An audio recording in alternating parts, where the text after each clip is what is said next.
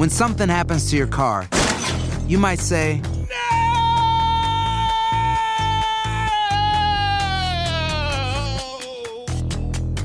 My car. but what you really need to say is something that can actually help. Like a good neighbor, State Farm is there. And just like that, State Farm is there to help you file your claim right on the State Farm mobile app. So just remember, like a good neighbor, State Farm is there. State Farm, Bloomington, Illinois.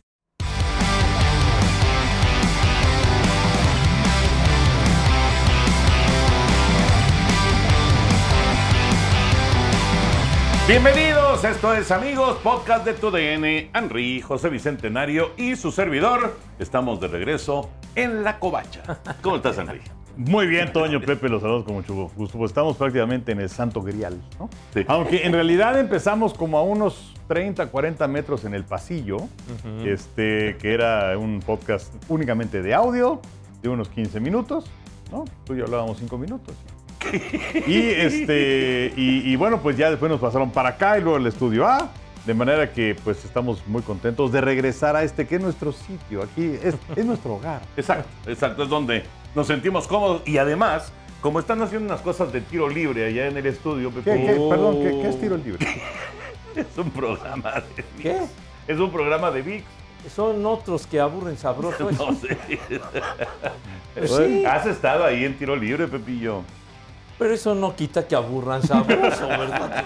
Aún estando nosotros, aburre. Nosotros nos sumamos al aburrimiento, pero en fin. ¿Cómo estás, Pepillo? Muy bien, niños, un gustazo estar con ustedes y también eh, tuvimos una sede momentánea después de el largo enclaustramiento por la pandemia cuando regresamos aquí a, a Televisa para, para hacer el podcast. Lo hacíamos allá afuera, eh, por las jardineras. ¿Se Sí, que, que está fuera de uno de los estudios. uno de los estudios. Ahí estuvimos un rato mientras ya se iba aclimatando la cosa y cobrando ya normalidad la, la actividad habitual, ¿no? Pero, pero aquí estamos de verdad en nuestro, en nuestro lugar favorito, pues que estamos muy a gusto. Y estamos siguiendo a los Diablos Rojos del México en su serie con los Pericos de Puebla, Henry. Rodrigo, ahí te va esto porque sí está. Gracias, Sí, amigo. ¿sabes qué? Ahí te va. Está. Ahorita me acordé de, de- de los domingos en la jugada, que bueno, ya, ya cambió, ya.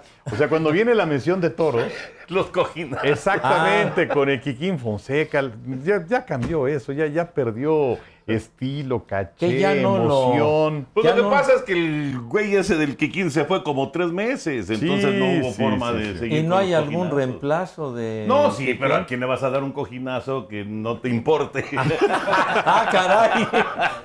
Porque de repente Enrique da lo de los toros, de repente lo da Nakati, de repente lo, lo he dado yo. Y pues no nos vamos a estar dando Pues cojinazos. sí, ¿verdad? no, no, sería Pero fuego amigo. Sí, Ah, bueno. Eh, O sea sí. que la cojiniza es exclusiva del Kikín. Exacto, pero además el Kikín la disfruta. Sí, claro. Sí, lo veo, ya, ya hasta da su muletazo. Exacto, y además, siente el- ganas de, de tirarse de espontáneo, alguna cosa Sí, de esas. además el patrocinador no ha hecho nada. Entonces, este, pues eso es más bonito todavía. Parece que le gustó. Parece que le gustó. O no lo ha visto. Pero bueno, se, se les agradece. Pero bueno, estamos siguiendo a los diablos y a los pericos Ah, en sí, esta serie. porque ya te iba a preguntar que ya no sé en dónde íbamos. Pero sí, los estamos siguiendo este, a través de TUDN o de TUDN y VIX, o nada más de VIX. Pero bueno, pues ahí estamos con esta, esta serie. Este capítulo eh, que estamos grabando el martes, sale el miércoles, entonces estamos miércoles, jueves, que ya están asegurados. Y luego, si hay un eventual regreso a la Ciudad de México, el sábado y un posible partido 7 domingo. Exactamente. Lo que quiere decir José Ajá. Bicentenario, que en caso de que haya juego 6, vas a tener doble chamba. No me digas. Sí, porque es. O no vas a venir. No, pues apenas me estoy enterando. ¿No, ¿qué no checas tu Humanity? Ah, pues lo voy a revisar. Está bien. No, A no, ver, no lo revisas. No, le infórmame si eres tan amable. El Bueno, Humanity, para la gente que no sepa, es la aplicación que tenemos eh, todos los llamados talentos. Pero bueno, todo el mundo es talentoso. O sea, eso, eso, digo, nuestros compañeros de audio, nuestros compañeros de cámaras, nuestros compañeros de la cabina, todos son talentos. Sí, señor. Pero bueno, este, todos tenemos una, una aplicación en donde nos mandan nuestros llamados, que aquí, aquí le está mostrando Toño. Pues Este, más o menos. eh. A ver, échate un zoom in, por favor, compañero. A ver, mijito Un esfuercito, ¿no? No, echa- échale ganitas, ¿no? Lo trajeron de, lo trajeron a ver. Sí. Oye, ya lo estás atendiendo, ver, seas no, gacho. no, no, no, estoy entonces, atendiendo. por favor. ahí vienen tus, tus llamados, más o menos, son los de, los de Toño esta semana. Más o menos, digo, ahí se ve, está muy brillosa Ahí la va, pantalla. ahí va. Ahí va, ahí va, ahí va, ahí va. Más o menos ahí Ahí- ahí- ahí están los llamados. Ahí se dan los color. llamados. Que son Entonces- hartos, por cierto. Entonces, es lo que tenemos en esta A semana. ver, platica. A ver, abre tu Humanity. Qué bárbaro, Pepillo. Bueno, no importa. No, no, de- deja que se, se, se va a herniar si lo hace, entonces no lo, no lo hagas, Pepillo. Está bueno. El- Qué bueno que cuidas mi salud. El sábado, a las 2 de la tarde, Dos de la tarde, sí, señor. Pericos en contra de Diablos. Correcto. ¿Ok? Ese partido que va a través de tu DN. Que sería el sexto juego de la serie. Ajá. Exacto. Y luego, a las 6 de la, a las 6 de la tarde, Ajá. Raiders en contra de Vaqueros Muy bien. por Canal 9. Correcto. Está bien. Es doble jornada. Está bueno, pues me parece perfecto, chiquitín. Bueno, Y sí, ya vi que estás, José Bicentenario está en los dos. Está bueno, me parece correcto, chiquitín. Lo que quiere decir que no nos va a votar.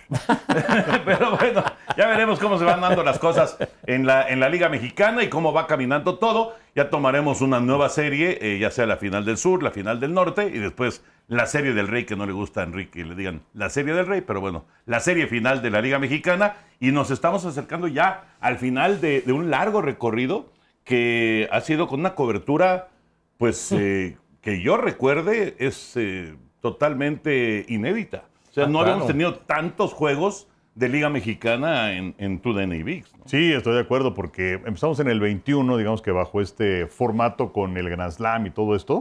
Eh, el 2020, pues por la pandemia no hubo, para- no, no hubo temporada de Liga Mexicana. Pero en esta temporada teníamos transmisiones cinco días a la semana. Exacto. Entonces, la verdad, nosotros este, muy contentos y continuamos con los playoffs. Y bueno, pues sí, esto ya se está acabando, pero ya viene el relevo, porque ya viene la campaña de la NFL. Ya está muy cerquita la temporada. Ya. Pepillo, de lo que has visto hasta el momento de, de la Liga Mexicana, ¿cuál es el equipo que más te gusta de los playoffs? Híjole, pues. ¿Ya viste eh, cómo dejó Yucatán al Águila? No sabemos al momento de salir sí, esto. No, sí. Pero, pero al momento de grabar, tres juegos a cero, Yucatán sobre el Águila de Veracruz, aunque ahí los tenía Pericos de Puebla. Pericos de Puebla y luego el Águila Les ganó se cuatro. levantó. Sí, pero que se puede hacer dos veces Sí, seguidas. Sería- ganó sería cuatro, increíble. cuatro Increíble. al hilo y por eso Puebla se quedó con la categoría de mejor perdedor por tener tres victorias en la primera ronda y fue por ello que se convirtió en el rival de los Diablos Rojos que dejaron fuera a los Tigres que únicamente ganaron dos juegos. Pero Yucatán está durísimo. Ya sabemos que, que los Leones cuando llega la postemporada son muy, muy duros y no sería nada raro que tengamos por cuarto año consecutivo de final del sur a los Diablos y a los Leones de Yucatán. Yucatán ha ganado las tres veces anteriores, pero pues hay que esperar qué hace Puebla, porque Puebla generalmente ha sido víctima, Pericos, Pericos de Puebla, víctima de los, de los Diablos. Como Pericos de Puebla nunca le han ganado una, una serie de playoff a los, a los Diablos, quienes sí le llegaron a ganar fueron Los Ángeles, y sobre todo Los Ángeles Negros Ujú. aquellos ángeles negros de, de Rudy Sandoval. Pero yo veo a Yucatán muy duro y también a los, a los tecolotes de los dos Laredos, aunque ya perdieron con, con Monterrey. Eh, se igualó el compromiso a una victoria por bando hasta el momento que estamos haciendo el programa, pero Laredo llevaba 11 victorias consecutivas, tomando en consideración el final de la campaña regular. Creo que los tecolotes están bien fuertes. O sea, ¿te gusta Tecolotes Yucatán, la final de la Liga Mexicana?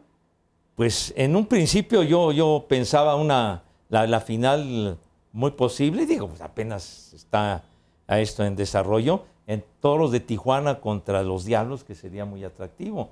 Pero digamos, todavía falta mucho camino por recorrer, los Diablos van 1-1, entonces yo, una, una serie pienso que sería también muy atractiva, sería Tecolotes contra los Diablos, y además por los antecedentes que hay de, de estos dos equipos. Correcto. Bueno, Henry, ¿algo más de Liga Mexicana? Eh, no, nada más, lo que pasa es que me estoy acordando ahora que un buen amigo que nos sigue en estos podcasts y en varias otras cosas, eh, Manuel Suárez, me envió un correo en donde habla acerca de la definición de la Real Academia de la Lengua sobre un punto que tocamos la semana anterior Es cierto. En el podcast en donde venía una expresión de no hay tu tía. Ah, que, que yo la mencioné exactamente. Y varias personas también a través de redes sociales. Para mí va a seguir siendo Twitter. O sea, eso de X es una jalada. Sí, Pero bueno. Muy X. Y entonces, múltiples personas dicen que esa expresión no existe. Ah, dicen que no existe. Que no existe. Está bien. No, no es cierto. No, sí sí existe. No, sí existe. No, sí existe. Sí, sí existe. ¿sí? Sí existe. No hay tu tía. Falsa separación de no hay tu tía en ambos casos en el sentido figurado de no hay remedio porque la tutía se empleaba con fines medicinales. Este, para dar a entender a alguien que no debe tener esperanza de conseguir lo que desea o de evitar lo que teme. No hay tu tía. Bueno, por eso yo me acuerdo de esa Adelante, frase. por favor, este maestro. No, yo no soy ningún maestro ni ningún catedrático de nada, pero sí me acuerdo en mis épocas de chamaco, ¿verdad? Los años 60 y demás, justamente que había ciertas situaciones y haz de cuenta que decía mi papá o mi mamá, a ver, haces esto y ya sabes, no hay tu tía, ¿eh? O sea, quería decir que te fregabas, lo tenías que hacer a la de a Wilson. O sea, sí, así era la cosa. Por eso era la expresión. así. O sea, no hay tu tía, vas a ir, ¿eh? Punto. Mira, Esa no hay tu tía, aquí está exactamente. Frase inventada por José Bicentenario No, en yo no inven- 1918. Yo no inventé nada. 1918. Ah, ah, bueno, pues sí. Con eso de que soy bicentenario, no sabía que yo le había dado luz, más bien dado a luz a esa frase. Sí, sí, sí, o sea, es una contribución. José Bicentenario, 1918. Así como cuando dicen alguna estupidez, ¿no? Fue lo de tal abril 2023. Pero.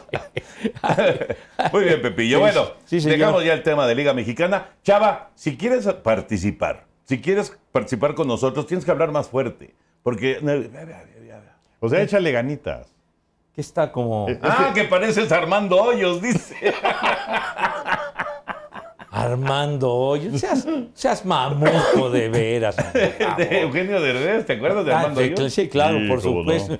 Yo no vengo aquí a dar clases de nada, pero sí, sí me acordé de la frase y en su momento, ahora sí que saqué a colación esa frase de no hay tu tía por algo que, que estábamos comentando la otra, la otra semana, ¿no? Pero así hay, hay, hay frases de otras épocas que quizá ya están en desuso, pero No, bueno, que definitivamente están. o ya, y que ya la gente pues, ya, ya, ya, ya no las utiliza, ¿no? De, de repente de que ya se van, lo que sea. No, hombre, se, se empleó las de Villadiego, ¿no? Quiere decir que ya te fuiste de volada, ¿no? Esa, esa sí la he escuchado. La Villadiego. Aunque no sé qué onda con Villadiego. Sería Pues, bueno conocer el origen Sí, de la expresión. ¿Villadiego es una persona o un lugar? Exactamente. Sí, o sea, así yo me acuerdo. Las de Villadiego quiere decir que ya te largabas. ¿no? Maestro, por favor, díganos si es un Pues lugar no lo- o si es una Pues persona. no lo sé. No, entonces. No, pero no, no. a- así era la frase, se refería O sea, a tener que irte Usted o cuando se escaparte. para con- frente a sus alumnos. Yo dice, no doy pues clase, no lo señor. sé". Yo no doy clase a nadie, señor. ¿No? No, no Yo pensé clase. que sí. No Yo pensé que sí. Bueno, a ver. Puso le- pies en polvorosa. ¿Cuál, es la polvorosa? Pues sí, hombre. Ahorita ya. Ahorita sería una expresión diferente, ¿no? Del- con eso del polvo. Pero bueno, béisbol de grandes ligas. A ver. Lo de Luis Urias es increíble, Henry. Sí. Dos turnos consecutivos con Medias Rojas de Boston. Dos turnos consecutivos en dos juegos diferentes. Último turno del viernes. Primer turno del sábado. Dos turnos consecutivos conectando Grand Slam. Solamente ocho jugadores en la historia. de- no, no en la historia. Desde 1961, Ajá. solamente ocho jugadores han logrado esa proeza. Y la consiguió ahora eh, Luis Urias, que acaba de llegar a, a los Medias Rojas de Boston, pero sí es de llamar la atención. Y solamente es el tercero en el siglo XXI. Sí, evidentemente es el primer mexicano que lo hace. Y además, o sea, es, es algo rarísimo, porque primero se tiene que presentar esa circunstancia Claro. en turnos consecutivos. ¿Cuántas veces lo vas a tener? En este Así caso es. son dos, dos partidos seguidos. Y luego que te huele la barda, pues también está más complicado todavía, ¿no? Es fantástico. Sí, la verdad es fantástico. Me imagino que debe, o sea, no, no debe haber alguien que en tres turnos seguidos tenga casa llena, ¿no? No, no, no. No. Pero fíjate, yo- solamente Josh Willingham en 2009 y Bill Mueller en 2003 lo habían hecho en el siglo XXI.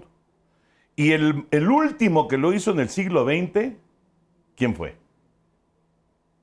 No lo sé. Fernando Tatis. Ah, ya. Claro. Fernando Tatis, el de, el de los dos home runs Ah, con casa razón. llena, pero en la misma entrada. Y Eso al- sí, y sí, mismo pitcher. Y al mismo pitcher, a, Sí, a Chanjo sí, sí. Park. No, no, no. Sí, eso lo hizo con Cardenales de San Luis, el papá de la actual estrella de los padres de San Diego. También lo hizo Robin Ventura, 95, Frank Robinson, 1970, Jim Northrup, 1968, Él aquel era de- Detroit, Era el jardinero central del Detroit, ese Sí. Jim Northrup. y Jim Gentile, 1961. Ese Jim Gentile era muy buen bat de los Orioles de Baltimore de ese tiempo, pero sí lo de lo de lo de Fernando Tatis, papá, pues es un récord que yo creo que jamás lo van a lo van a igualar, lo de lo de los dos Grand Slams en una entrada. Ha, ha sido algo verdaderamente fantástico. Y bueno, hay, hay una gran mayoría de bateadores que no pegan un Grand Slam en toda su carrera. ¿De veras?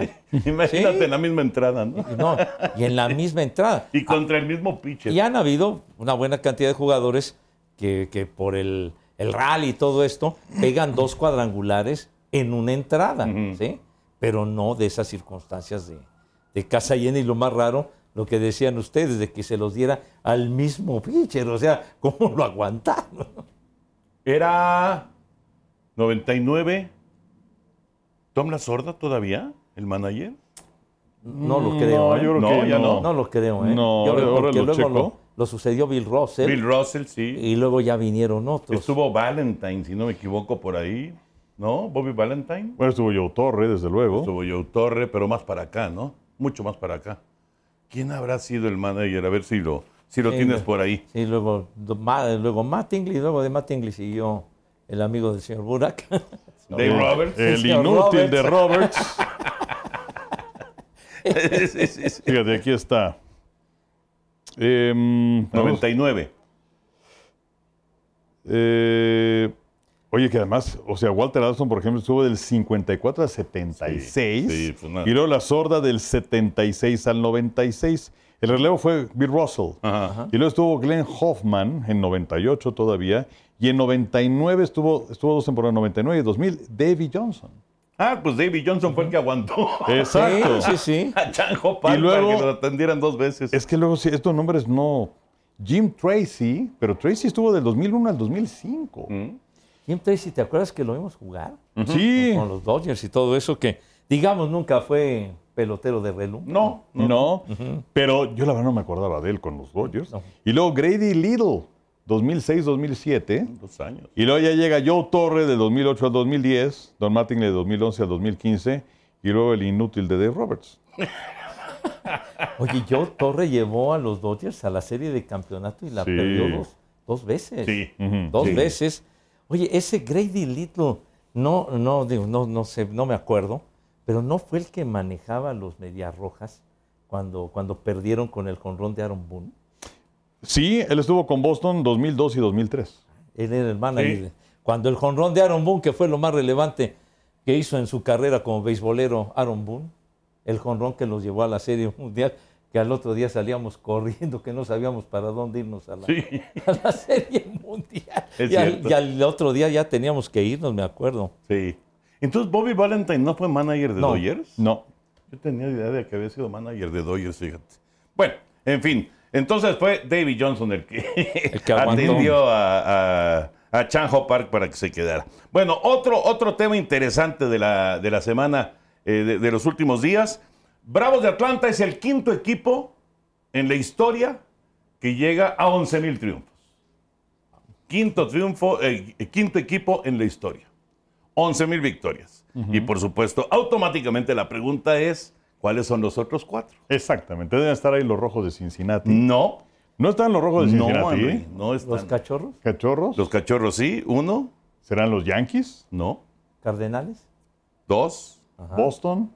no, Eh, eh, ¿Los Phillies? no, No, fíjate, son desde 1901. están cerca, Oye, pero no. Detroit. No, perdón, los Atléticos. Tampoco, Los Tigres de Detroit. tampoco. Oh, qué la chi- Este. Ay, ¿Los Orioles? No, Y estos son también desde el inicio de la Liga Americana.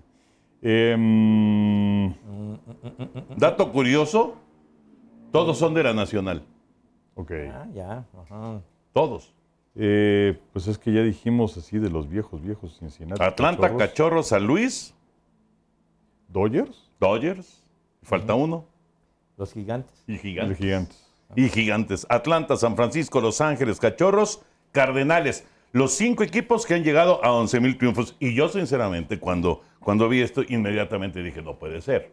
No puede ser. Tiene que estar Yankees, ¿no? Tiene que estar este, Boston. Y entonces me fui a la búsqueda. Y es que hay muchos equipos que están en 10 mil altos. Ajá, ajá. Pero no han llegado a 11 mil todavía. Que están arañando, pues. Ajá, ajá. Sí. 10.800, 10.900. Ahí están acercándose ya, pero no han llegado a los 11.000. Y Atlanta consiguió la semana pasada su triunfo 11.000, que es realmente algo fantástico. Y un último tema de- del béisbol de grandes ligas, y esto sí, verdaderamente me ha dejado sorprendido. Julio Urias. Lo que ha hecho Julio Urias del- de la mitad de la temporada para el final desde que llegó a las ligas mayores. Bueno, ahí les va.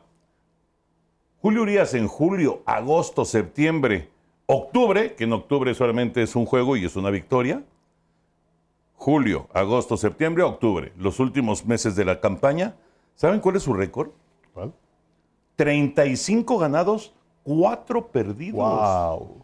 35-4 es el récord. El récord general de Julio Urias es 60 ganados, 23 perdidos, que es ex- extraordinario, ¿no? Sí, claro, claro. Es muy bueno. Pero de julio en adelante, 35 ganados y 4 perdidos. En julio, 9 ganados, 2 perdidos. En agosto, 17 ganados, 2 perdidos, incluidos 4 triunfos este año. En septiembre está invicto 8-0 y en octubre 1-0. Eh, Bueno, y además le está contribuyendo en esta temporada porque lo que ha hecho en sus salidas más recientes, después de que le fuera mal, inclusive en su regreso, que toda la gente decía, bueno, ¿qué es lo que ha pasado con él? Ajá. Son cuatro victorias consecutivas ahora. Le ha pegado a los Atléticos Arizona, Colorado y a Miami. Además lo ha sostenido Dave Roberts, contrario a su costumbre. Pero fíjate, contra Oakland, cinco entradas. Ahí fue em, solamente Tres hits, cero carreras. Contra Arizona, seis entradas, cuatro hits, cero carreras. Contra Colorado, siete entradas, cuatro hits, tres carreras. Contra Miami, la más reciente, siete entradas, cinco hits y una sola carrera. Y con ello, pues ha bajado notablemente su efectividad, que ahora anda en 4.15 y tiene 11 ganados, 6 perdidos. Exacto. Y eso- esos son los cuatro triunfos de agosto. Y en julio, que es cuando tuvo esa rachita negativa, tiene- tuvo una marca de dos ganados y dos perdidos, eh, que es la, es la primera vez en cualquiera de esos meses, julio, agosto, septiembre, octubre, es la primera vez que tiene más de una derrota en, en alguno de esos meses desde que llegó a las ligas mayores. O sea, sí es realmente notable Claro. lo que ha hecho después del juego de las estrellas Julio Urias. Sí, por supuesto, y recordamos ese momento difícil cuando se ausentó varias semanas, aquel juego que le metieron los cuatro jonrones Sí. y aquello, la situación no pintaba nada bien, pero pues sí nos da mucho gusto que, que esté teniendo esta reacción tan fuerte para cerrar la temporada y máxime que pues él aspira a un contrato multianual de, de muchos millones de dólares y el hecho de cerrar fuerte pues implica que, que, que gane una, una feria considerable porque yendo a la baja pues empiezan las Sí, especulaciones. y, ¿no? sí, y- y iba a haber, iba a haber menos millones, Es- sin duda. es- Va a haber exactamente. millones, Ah, no, por sin supuesto, duda, sí. pero iban a ser menos millones. Sí, Sí, había claro. margen de maniobra para los eh, Dodgers de, oye, pues es que es líder con todo y todo, y con todo y que estuvo fuera mes y medio, es líder en victoria de los Dodgers con 11. Sí, Sí, sí, y como pinta la cosa, va para unas 14, 15 victorias en la temporada, sí, ¿no? sí, ojalá. Esperemos que, que así sea. Pero sí me, me sorprendieron Sí, estos claro. números. Sí. Son realmente eh, de llamar la atención. Y yo les pregunto, ¿tiene que ver con, porque hemos criticado mucho a Dave Roberts, pero tiene que ver en cómo lo ha administrado Roberts y cómo lo ha administrado el coach de Picheo Pryor durante su carrera? Para que la segunda parte del calendario no se caiga sino más bien vaya para arriba. Pues tiene una cierta lógica. Sí. O sea, la verdad es que sí, con todo lo, lo gordo que me cae de Roberts, o sea, sí tiene lógica. Que no traiga muchos innings en el brazo Pues sí. y que esté fuerte para las- los últimos meses del año. Es que la verdad, yo, a mí, yo tampoco es santo No, de mi pues, devoción, igual. pero, pero yo creo que sí tiene mucho que ver. No, pues sí, de- de- debe de ser así, porque luego muchas veces dicen, oye, pues si lleva sesenta y tantos pichos, ya lo saca, ¿no? Parece que tiene cuerda para, para continuar porque se ve fuerte y sin embargo ya empieza con el bullpen. Y, Sí. y ha sido, digamos, la constante de Roberts con él. Pues es, es, la verdad es que me llamó mucho la atención sí, Sí, esto. no, ¿cómo no, no? están buenos esos datos. Y está muy cañón, muy cañón lo que ha hecho en, de, de julio en adelante eh, Julio Urias. Bueno, Ah, también, ¿sabes qué? Me, me llama mucho la atención, digamos, hasta el momento que, que estamos haciendo el podcast, lo de los Yankees. Lo de los Yankees. Hasta este momento, ocho derrotas de manera Sí, consecutiva. una racha que no habían tenido negativa desde el 95, que, que fue cuando regresaron a los playoffs, ¿se acuerdan? Ajá. Aquella, aquella serie que, que perdieron increíblemente con los halcones, los halcones, Con los, los marineros. marineros, los marineros de Seattle, que en este momento, hasta el, el día de hoy, son los, los más encendidos, llevan siete triunfos en fila y ya están a dos juegos de los Rangers, que han perdido cinco, cinco o seis seguidos han perdido los Rangers, y ya Houston, que tú le tienes mucha fe a Sí. Houston, están pegaditos a juego y lo que medio. pasa es que Houston también perdió cuatro juegos seguidos en casa. Sí. Oye, y Marineros, que lleva, ¿qué? 22 años de no llegar al playoff. Sí. Pero sí, lo de los Yankees eh, realmente llama la atención. Justo cuando necesitaban una racha positiva, se meten en ese Sí, tobogán sí. horrible, ¿no? Y desde la lesión de, de George, ¿no? En, en el Dodger Stadium. Sí, ahí, ahí, que fue el 3 de junio, por cierto, y estuvo Ajá. fuera durante muchísimo tiempo, pero pues ya están lejísimos, o Ah, sea, no, no van a calificar ni siquiera como comodín. no. Eh, si no tienen algo que decir más de, de grandes ligas, Sí. Sí. lo que pasa es que antes de subir aquí a, a la covacha, porque digamos que despachamos en el segundo piso y la covacha está en el tercero. Pero estaba viendo el partido de México contra Venezuela en la Serie Mundial de Ah, iban Pequeñas. ganando, ¿no? Sí, después de estar abajo 1 a 0, Ajá. ganaron 3-1. Mm, Ah, qué excelente. bueno. Son los niños de la Liga Municipal de Tijuana. Eh, esto es martes que estamos grabando. Y este miércoles, entonces no tenemos ni idea de cómo les va. Y tampoco sabemos contra quién van a jugar. Pero van a jugar en contra del ganador de Japón y Panamá. Eh, Japón ya le ganó a México. Entonces, bueno, el que gane ese partido, pues irá a la final internacional. Ojalá le vaya bien a estos, Ojalá, a estos oye. chicos de Tijuana. Pero bueno, por lo pronto, este, muy contento. De, de hecho, déjenme decirles que estaba viendo el partido. Había dos outs en el inning, creo que era la tercera, y un, un elevado al cuadro. Y entonces iban tres chicos mexicanos y que se les cae la pelota y entra la primera carrera del equipo venezolano. Ajá. Y entonces yo estaba francamente muy nervioso. y la cambié. O Ah, ¿le sea? A mí, a mí así me pasa cuando, cuando estoy muy nervioso y quiero que pase algo y todo eso, ya ¿Qué no, dices? quiero- ¡Ah, no quiero ver. Le hago, le Como hago- Billy Bean. Le hace como Billy Bean. Se sale, deja de ver el juego. Es como, como decía, ¿no? De la Tota Carvajal cuando era técnico de Morelia y de Dios, que cuando venían los penaltis se volteaba, no quería ver. Entonces yo de plano le cambié. Que por cierto, pesqué una película de Joaquín Cordero y de Tere Velázquez, buenísima. Pero bueno, Ahí cayó. ahí caí. Y ahí se enganchó. Exacto, digo, para pasar el nerviosismo. Pero la película también era tensa, entonces no sabía qué onda. Este, se acaba la película. Y entonces ya le regreso al base y ya iban ganando 3-1 en la parte baja de la quinta. Ah, buenísimo. Son partidos a 6. Ajá. Y que por cierto, pero en ese momento fueron a bate, o sea, seguían bateando porque fue un rally de tres y estaba la casa llena y era ya para amarrar el partido. Y entonces pues ya me tuve que subir. Pero, pero ya ahorita chequé y afortunadamente ganaron. Ojalá bueno. ganen el siguiente partido y sigan avanzando. Pues sí, Sí. la, la Liga de Tijuana tenía 10 años de no, de no participar en la Serie Mundial de, de ligas pequeñas. Y ya, como lo decían ustedes, en su debut perdió con Japón, que Japón antes le había ganado a Cuba con un juego sin hit ni carrera combinado. Entonces, Pero luego los japoneses, que a lo mejor otra vez juegan contra ellos, Ajá. el- a los japoneses, China, creo que China Taipei, Ajá. les metió 10 y se acabó el juego en cuatro entradas. entonces O sea que. No, ojalá les le vaya bien a estos le- niños de Tijuana. Les pusieron una tendida de aquellas, ¿no? Sí. Pero bueno, ojalá hay, hay que ir partido Sí, fue- a fue partido. 10-0. 10-0, Fue sí. 10-0, sí. Sí, duró cuatro entradas. Oye, pero El, el es- Mercy Rule y se acabó en, en cuatro entradas, nada más. Pues no ha habido un título en Williamsport para México desde el 97 con los niños de Guadalupe, en Nuevo León. de, la- de Sí. la Liga Lindavista. Donde surge el famoso sí se puede, Ajá, que luego pues, se fusilaron los del fútbol, ¿no? Oye, y Daniel Vaca, que fue parte de ese equipo mexicano de- del 97 y que luego jugó en Liga Mexicana, fueron de, de los muy poquitos que llegaron a, a Liga Mexicana, al béisbol profesional. Sí. Ahora está otra vez en Williamsport y está con el equipo mexicano y es este el traductor oficial. Ah, mira qué buena Ahí. Daniel. Que por Ah, cierto, después bien. creo que han llegado solamente una vez a la final. Y creo que fue en 2006 con el equipo de Matamoros. 2006, no, no me acuerdo, fíjate. Sí. Pero bueno, perdieron. Muy bien. Bueno, José Bicentenario, es momento de abrir el baúl. Ah, traje un antiguaya. Ahí viene. ¿Qué? ¿Qué me están mentando la Sí, madre? sí, sí. Ha de ser obra de Chavita. Maldito. No digas ya- eso. Sí. Oye, ya está. Un- Oye, un- di, gracias, Oye, ya, Rodrigo. ya, ya. Oh, es que me quedé pensando. Sí, es, sí, sí, es un ajá. camionero mentándome la madre. No te pongas el saco. eh, ustedes son los que también Y no, la de Rodrigo ni lo pelaste. Rodrigo, chiquitín. Casi, Mucha- casi. muchas gracias, Casi, padre. casi dijiste gracias, esclavo. Pero, pero sí sonó, sonó cuando vas en la carretera y va pasando uno de estos camiones del clásico.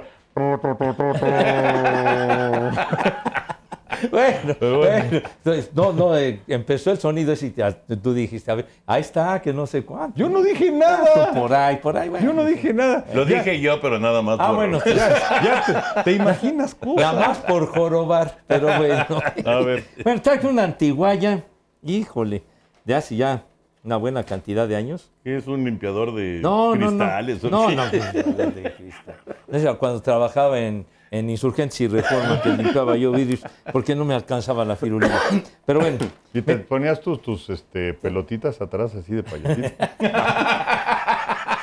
Sus globitos. para, sus para el balanceo, un baile de caderas, pero bueno, traje esta antiguaya, vean nomás esta chulada. A ver, para la gente que nos escucha, que es Una, mucha una Pepillo, raqueta de squash, pero de madera, de madera. Entonces, pues esta... Otra vez. Ya regresaron. Oye, mi hijo de la... ¿Sabes qué? Que como es un caos ahí porque cierran. No, pues sí. Cierran este. ¿Qué, qué- qué es la costumbre, no? Que cierran ahí. Cierran, Y- ¿qué? Cuauhtémoc cierran, ¿no? Cuauhtémoc y, este, y doctor Lucio y se arma Bueno, un desmadre. Acá atrás en Río de la Loza hay un desmadre. Sí. Pero bueno, Sí. Pero bueno, me atreví a traer esta raquetita que, que le tengo mucho cariño porque en la década de los 70 se, se de- de- comenzó una fiebre del squash. Me acuerdo. Del squash. Entonces, Sí. de, a- de repente empezaron a aparecer lugares en las colonias y todo esto de, de poner eh, canchas de squash y se convirtió en un verdadero fenómeno, el squash, ¿no? Sí, señor. a Entonces, ver, muestra bien la ahorita que tenemos Ah, ahí. ah, sí, aquí está. cerrado. aquí está una raqueta de madera, marca Schlesinger. Ah, esa marca era. ¿Era Sí. top? No, claro, de Sí, altísimo nivel. Esa la, sí. esa la, la- la traje de una ocasión que fui con mis padres a, a Houston, por ahí del 77. Mira, te siguen saludando. ¿Por qué, la- ¿Por qué no abren la calle, carajo? Ya que se larguen.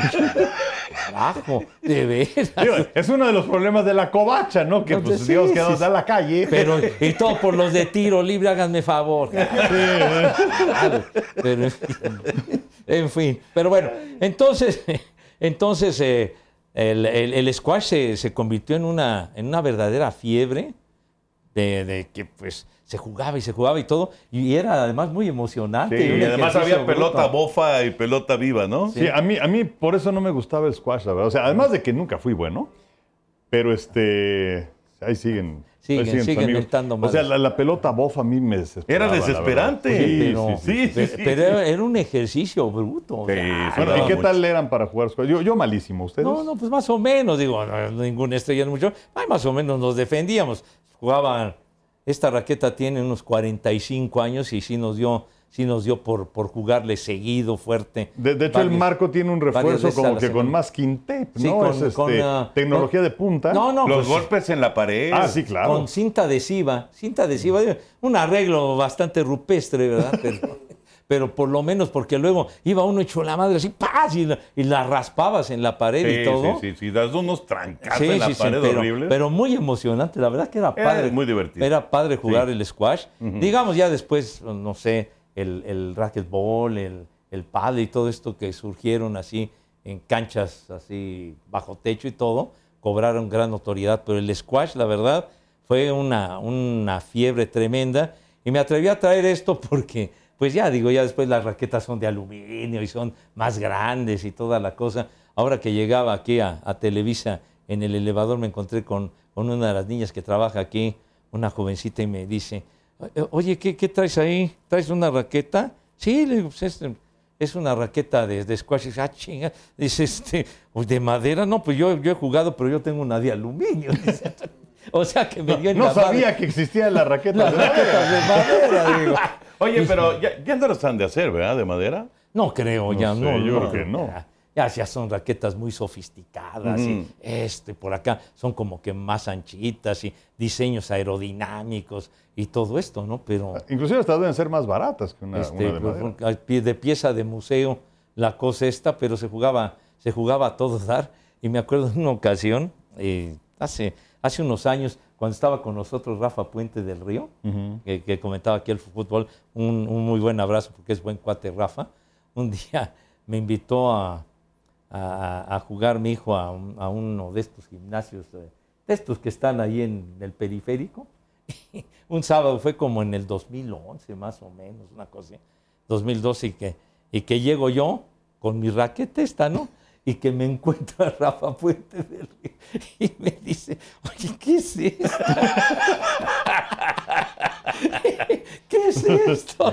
Pues vengo a jugar. ¿Cómo? Dice, ¿todavía puedes jugar con eso? Pues sí, pues es la única que tengo. Y ya le dio mucha risa y todo, pero en cierta forma me hizo, me hizo carrilla. Y, me luego, hizo y luego gol. le prestó una Exacto. para que, no, para que pero- jugara como debe de ser. No, pues digo, si, si eres bueno, eres bueno con lo que sea. Y malo, aunque te den la raqueta de una estrella, vales pura madre. pero bueno, pero bueno, la quise traer, pero, pero está. Si, si un día vamos a jugar, me llevaré mi raqueta. No compraré. No, pues una falta de que yo tenga una raqueta. ¿Tú sí Pero tienes raqueta de squash? este, no hay raqueta de tenis de mis hijos, de cuando jugaban en el Club France. Pero, pero sí me acuerdo de, de cuando iba a pasar las vacaciones con mi primo Alejandro a Toluca. Ajá. Eh, él, tiene, él tiene unos primos, los Quirós, que vivían cruzando la calle, ahí en Santos de Gollado, y eh, tenían un squash en su casa. Pero como me desesperaba y era bastante maldito yo para squash, entonces nos poníamos a jugar béisbol dentro del, del squash. y Ah, entonces caray. ahí era, era, era mucho más divertido, ¿no? Sí, sí, sí, sí. Pero, pero sí era... Adaptaban el lugar. Exactamente, y, y funcionaba bastante bien, ¿no? Oye, pero jugando intenso y así, es un muy buen ejercicio, muy emocionante. Sí, claro. Y, y bajas de peso, ¿eh? Yo Sí, ¿cómo? Yo Pues hay, Pues entonces, pues hay que jugar. tráete, No, pues sí. tráete una, una bolita para que se ponga a jugar el señor. Te veo triste. Veme, veme, veme, estoy. Mira, mira, mira, Pepillo. No, pero sí. O sea, la verdad, digo, en mi caso, también ya, ya panzón. Últimamente he bajado algo No, de- no, de- está de peso. bien. No, Henry es súper disciplinado, ¿eh? Pero sí debo sí. decir, Pepillo, que, de que me da gusto verte feliz. Porque ya estás echando pancita. No, de todas maneras soy feliz sin panza, ¿verdad? No, no, no, pero- pero ya. No, pero, por ejemplo, es- es- este, el, el jugar el squash es algo que se me antoja, aunque pues ya digo, ya, ya, la- las condiciones físicas no son las de antes, pero en esa época, hace 45 años, recuerdo que había un, había un squash cerca de mi casa, que es la de ustedes, como a 4 o 5 cuadras de esos squash caseros y todo eso, que la jugábamos padre entonces con un queridísimo amigo que le mando un gran abrazo, Enrique Landeros, a quien lo conozco como el Mancini. Entonces dimos en una semana, en aquella época, irnos a jugar diario. Fueron como cinco o seis días, pero intenso, dos o tres horas. Y en esa semana me bajé como seis kilos. ¿En serio? Wow. Sí. Pues no estaría nada mal. este. Wow. Pero yo ya no resisto. No, pero no, sí. pero jugar seis, seis días seguidos. Seis días cañón, seguidos. No, pero quítame 45 años, ahora ya estoy bien jodido. digo, No. Pepillo, ¿no? no, 45 no. años, pues son 80 y cuántos. No, pero está padre. Quienes juegan el squash los felicito porque a mí me encantaba jugar squash. Sí, y, y como dices, se volvió una costumbre. eh, de repente empezaron, digo, obviamente, gente, como decía aquel, aquel- aquella barda en Miami, los visionarios. Trump y no sé cuántos más, los vi- no, Pues no, no son visionarios. Son millonarios y pueden comprar lugares que Ajá. luego los vuelven. Pues sí, este, bueno, es que digamos que son visionarios con lana. Pues sí, pero yo también soy visionario. Yo sé que ese lugar va a darme lana, pero no tengo el dinero para comprarla, ¿no? No, no, pero, pero, o sea, yo, por ejemplo, yo- o sea, soy tan mal vendedor que una coca en el desierto no te la vendo. No, sí, seguro que sí, Henry. Sí, bueno, pero el, el caso es que gente de, de- de billete empezó a comprar casas y empezó a convertirlo en, en squash. En squash. Sí, sí, y, sí. y sí. y sí proliferaron, pero cañón. En, en colonias y todo, así, sí, sí, sí, sencillos sí, sí. y todo, pero, En la pero, Nápoles había muchísimo. pero que reunían las condiciones para que jugaras y se la pasaba uno bien padre. Sí. A todo dar, sí. Sí. Muy bien, y además es Lassinger, Pepillo. Sí, te debe, te debe haber costado una lanita, ¿eh? Pues no me acuerdo No, cuánto, sí, sí, pero- sí, Lassinger. De esa época, me acuerdo muy bien porque mi papá tenía raquetas de madera, pero de tenis. De tenis, sí, claro. De tenis también es Lassinger. Y eran la marca, digamos, Top.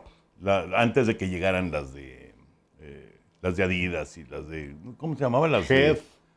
Las, las de Connors era Head, ¿verdad? Ajá. No, este, Esa. Wilson. O- ah, Wilson. Wilson, y, Wilson. la- y las Head. Sí, ¿no? La- sí. Las Head eran de, de Arthur Ashe, que puso Sí. de moda la raqueta de grafito, me acuerdo. Sí. Ah, de grafito. de claro. grafito la- la- las Head. Y la Wilson, que creo que ya, ya, ya trajimos en una ocasión la, la T2000, ¿no? De, la de Connors. La de Jimmy Connors. La sí. de Jimmy Connors, Sí, que es de sí. aluminio. Que parece de juguete ya en este momento, ¿no? Ya las raquetas ya, ya son otra cosa, la Bueno, tecnología. Pepillo, tú vas a seguir hablando y mira qué horas son, ¿eh? Y, luego- y todavía tienes que ir a grabar para tiro libre. Así que tú sabrás. Sí, te- el highlight del día es que tenemos No, que ir a no hacer participaciones del para tiro tiro libre. libre. No, No, es, es a huevo. perdón, perdón. No, no, hay tu tía. ya me jodí con los del tiro libre, cara. Ahora sí me la regresaste, como le decía mi mamá. No hay tu tía y te jodes, cara. Bueno, muy rápido, Henry. Eh, lo de Alcaraz eh, en- y, y Djokovic. Qué juegazo en Cincinnati la final, ¿no? Espectacular. Este, tuve la oportunidad de ver ese, ese partido el, el domingo. Y parecía por un instante que Alcaraz iba a ganar, porque gana el primer set y luego en el segundo set se veía mal Djokovic, inclusive parecía como si hubiera tenido calambres o algo así, la temperatura muy fuerte, muy alta, estaba por ahí de 35, 36 grados. Pero gana en muerte súbita el segundo set y luego gana el tercero.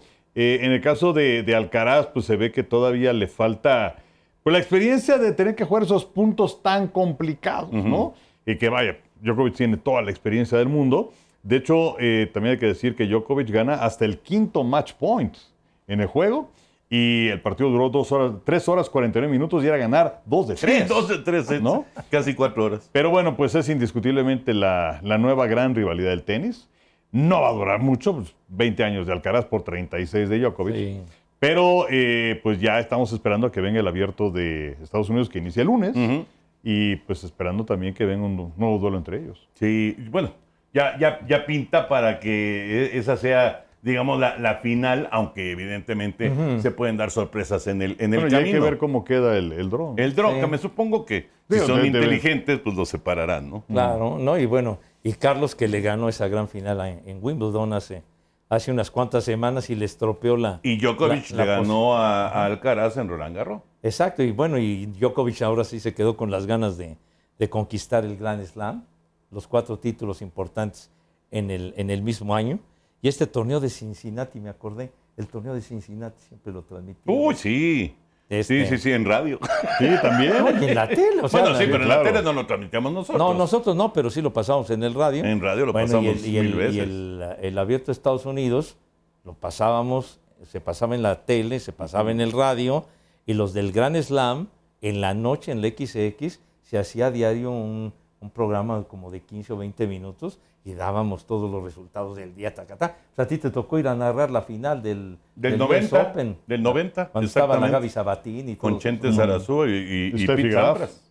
Y Pete Sampras fue el campeón de, Sí, de claro. hombres. A ver, ¿qué, ¿qué comentaristas se acuerdan? Digo, independientemente de Chente, de Pancho, ¿no? Del hijo de Chente también, Chente Zarazúa. Eh, ¿Qué comentaristas se acuerdan que, haya, que hayan estado con nosotros? Ay, bueno, eh, digo, incluyendo radio también Pepe Chávez llegó a hacer este tenis también. ¿Pepe No, es- o Roberto? Roberto. Ah, Roberto. El jugador. Que Sí, fue sí, jugador sí. Copa Davis. Roberto Roberto, Chávez. Bueno, me acuerdo haber transmitido eh, en Barcelona 92 con Leo Lavalle. También llegó a estar Raúl Ramírez en transmisión. Claro. Sí, sí, sí, así es cierto. también con el refri. Con el- Lisiaga. Con, con el refri, con Gerardo ¿Cómo se Lisiaga. llamaba un barbón que también llegó a Ah, hacer cómo no. tenis? Samuel Núñez. Samuel Núñez. Con Samuel y Exactamente. además este, al principio que, que hacíamos las transmisiones, la verdad muy bueno y yo, yo, yo aprendí bastante de, de hacer esas, esas narraciones junto con Samuel Sí. en aquel tiempo. Bueno, eh, dejamos el tenis y eh, rápidamente NFL. Henry, tenemos juego el sábado en Canal 9. Sí, vamos a ver a los Raiders en contra de los Vaqueros. Eh, Dallas que pues, no ha utilizado sus titulares, como pues ya muchos equipos lo han hecho. Hay algunos otros a la vieja escuela, como es Andy Reid de Kansas City, que inclusive ha puesto a jugar que a Mahomes y a Kelsey y todo esto, ¿no? Mm, tuvieron todos. Pero, eh, eh, pues vamos a ver, eh, eh, si es importante este partido, bueno, todos lo son, pero a diferencia de otros años, lo platicamos el otro día en la transmisión, ahora no se van dando los cortes poco a poco los jugadores, sino que termina este último partido, el 29 de agosto los equipos deben tener ya su lista de 53 jugadores, eh, de los 90 que tienen ahora en su plantel, y particularmente los vaqueros, eh, a ver qué suerte corre Isaac Alarcón, eh, que lo hemos visto eh, pues en muy pocas jugadas en el cuarto cuarto de los dos partidos, ¿no? Contra Jaguares y en contra Muy de Seattle. poquito. Entonces, y este año ya, ya no está bajo la protección del plan internacional. Eh, veo muy difícil que pueda ser el equipo de los 53. Ojalá pudiera estar en la, en la escuadra de práctica, pero si no, pues a ver cuál es el plan B que tiene Isaac, ¿no? Imagínate la cantidad de agentes libres que van a quedar No, el bueno. 29 de agosto. Oye, pues es que quítale, son 37, 37 por 32. Exactamente. O sea, es una cantidad brutal de jugadores. Muchísimo talento que va a quedar ahí como, como agentes libres. Claro. Y bueno, digo, hay algunos muy Agente pocos. libre igual a desempleado, ¿no? Sí, sí. Pero bueno, al- algunos encontrarán chamba en, en otro equipo, pero la gran mayoría pues se quedan sin jugar o se van a, no sé, a la Liga de Canadá o... Pues O sí, sea, pero la Liga de Canadá ¿no? ya está en desarrollo. Sí. este, tienes la UCFL, pero la UCFL pues es hasta el año que entra. La XFL, pero también es hasta el año que entra. Pues está cañón. Sí, está muy duro y, y son muchos jugadores, Pepillo. No, son- sí, son muchos y pues todos tratan de hacer su mejor esfuerzo y ahora pues que ya viene la última semana. Ya el, el corte, el famoso turco, ¿no? para, para cortar cabezas y a ver quién se Pero queda. ahora necesitas muchos turcos Sí, sí, son, son un chorro de Sí, jugadores. Son muchos, porque antes era, era gradual, ¿no? Que poco a poco iban, iban recortando, recortando hasta que llegaba el roster a, a la cifra que estaba establecida, ¿no? Pero pues ahora sí va a haber una chamba fuerte porque ya tenemos la, la temporada encima. Bueno, y lo de lo de que ya se acabó la racha de los cuervos de Baltimore. ¿Se acabó? ¿Se Se acabó? acabó. Una, una racha.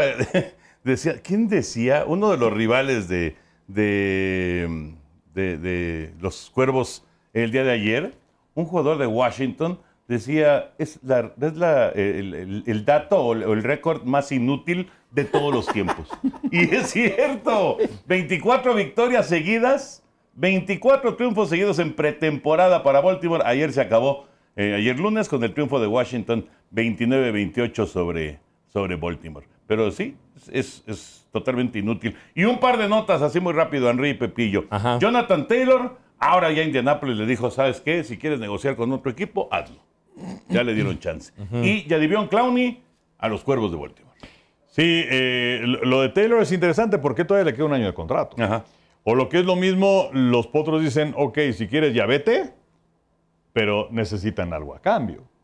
Entonces, eh, lo que se está manejando es que necesitan por lo menos algo equivalente a una selección de primera ronda. Wow. Y para poner las cosas en contexto, eh, Christian McCaffrey, que se fue de San Francisco, bueno, se fue de Carolina a San Francisco, lo que entregó San Francisco para llevárselo fue en el draft de este año, segunda, tercera y cuarta ronda, y del año próximo, quinta ronda.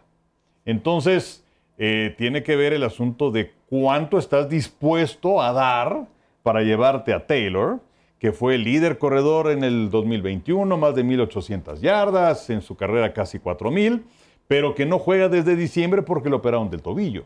Y lo que dicen los potros es, nosotros hicimos un examen previo a los campos de entrenamiento y no lo pasó. Entonces es una, una apuesta arriesgada. Muy arriesgada. Muy arriesgada. ¿Y lo de Clowney, te gusta para Baltimore?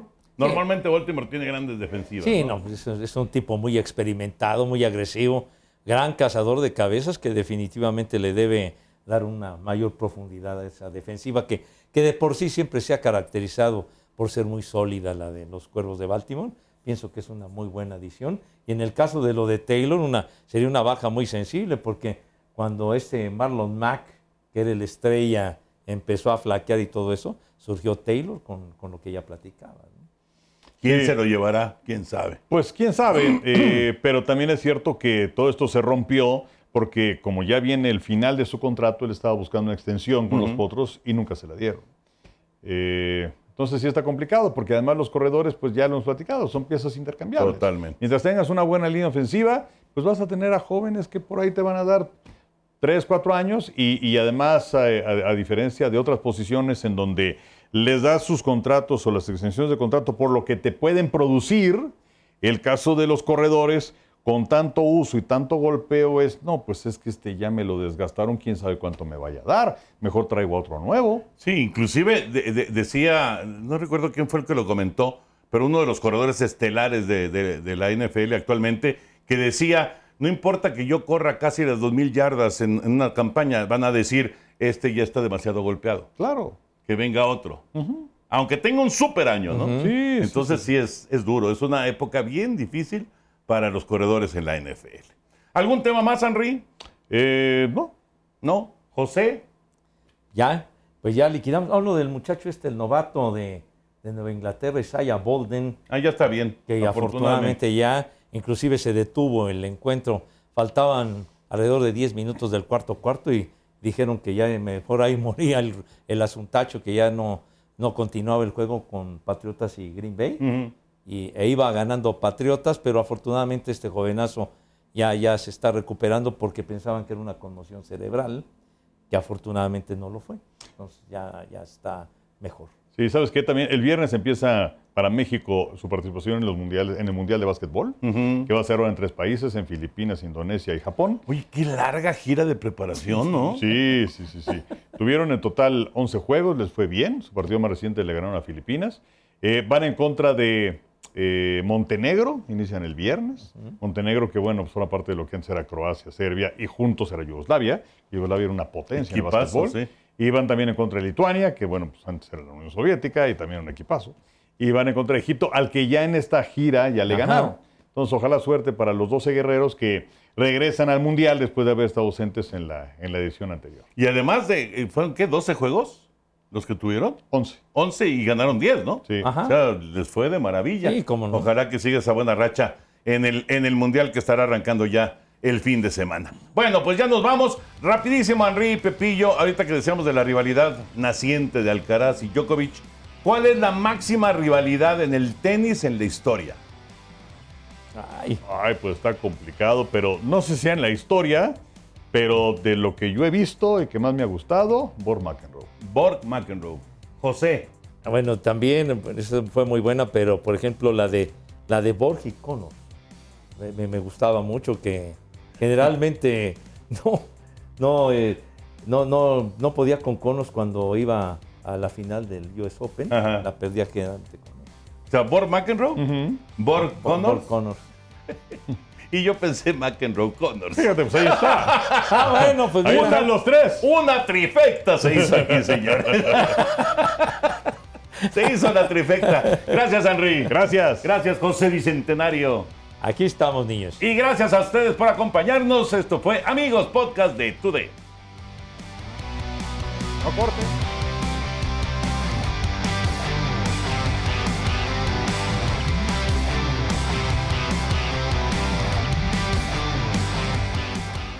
Boost Mobile tiene una gran oferta para que aproveches tu reembolso de impuestos al máximo y te mantengas conectado. Al cambiarte a Boost, recibe un 50% de descuento en tu primer mes de datos ilimitados. O, con un plan ilimitado de 40 dólares, llévate un Samsung Galaxy A15 5G por $39.99. Obtén los mejores teléfonos en las redes 5G más grandes del país. Con Boost Mobile, cambiarse es fácil. Solo visita boostmobile.com. Boost Mobile, sin miedo al éxito. Para clientes nuevos y solamente en línea, requiere AroPay. 50% de descuento en el primer mes requiere un plan de 25 dólares al mes. Aplican otras restricciones. Visita boostmobile.com para detalles.